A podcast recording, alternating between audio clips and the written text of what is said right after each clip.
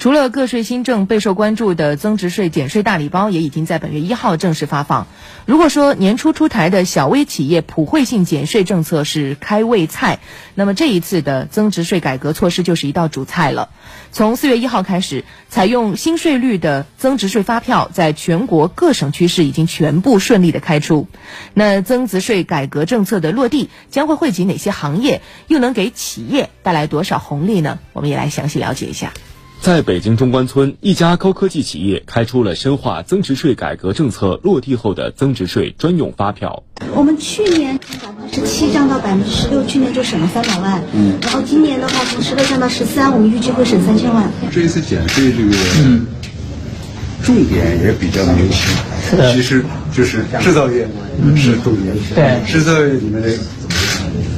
这个高智能的、高智能的新动力，嗯，是吧？未来方向呢？哎，也是重点。今年更大规模的减税降费将为各类市场主体减负两万亿元，其中减税的规模大约占到了两万亿元的七成左右，包括深化增值税改革、小微企业普惠性减税措施。个人所得税改革等内容，四月一号起正式实施的深化增值税改革是今年减税降费工作的重头戏。增值税税率将适用于百分之十六税率的项目改按百分之十三税率征税，主要涉及制造业等行业将适用百分之十税率的项目改按百分之九税率征税，主要涉及交通运输业、邮政业、建筑业、房地产业、基础电信服务和农产品等货物。保持百分之六一档税率不变，主要涉及现代服务业、金融业、生活服务业和增值电信服务。此外，扩大进项税抵扣范围，试行期末留抵退税制度，将同时实施。根据初步测算，这几项措施加起来，减税降负规模预计超过一万亿元。随着增值税改革为众多的行业企业带来政策红利，从前天开始，部分品牌和商品已经开始对价格进行调整。我们也进行了一个梳理，一起来了解一下。受国内成品油增值税税率从百分之十六降至百分之十三影响，国内汽柴油最高零售价格每吨分别降低二百二十五元和二百元。全国平均来看，九十二号汽油每升下调零点一八元。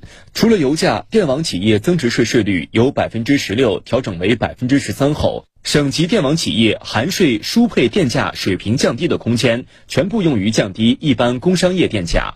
同时下调的还有天然气基准门站价格，居民用气价格也就有了下降空间。此次增值税下降，也让跨境消费者成为直接受益者。四月一号零点后，消费者在天猫国际成交的每一笔跨境订单，都将享受减税带来的实惠。以购买一款售价为两千元的进口商品为例，按新的税率计算，购买可以省四十二元的税费。苹果中国也调整了旗下产品的售价，其中 iPhone 十 S 与十 S Max 系列降幅五百元，iPhone 十 R 系列降三百元。Mac 系列台式电脑与笔记本、iPad 系列平板电脑、Apple Watch 各官方配件均有不同程度降价。一汽丰田官方则宣布下调旗下九款车型价格，降幅都在百分之一点八左右。福特汽车也宣布，福特中国进口车全系下调在华售价，最高降幅达三点四万元。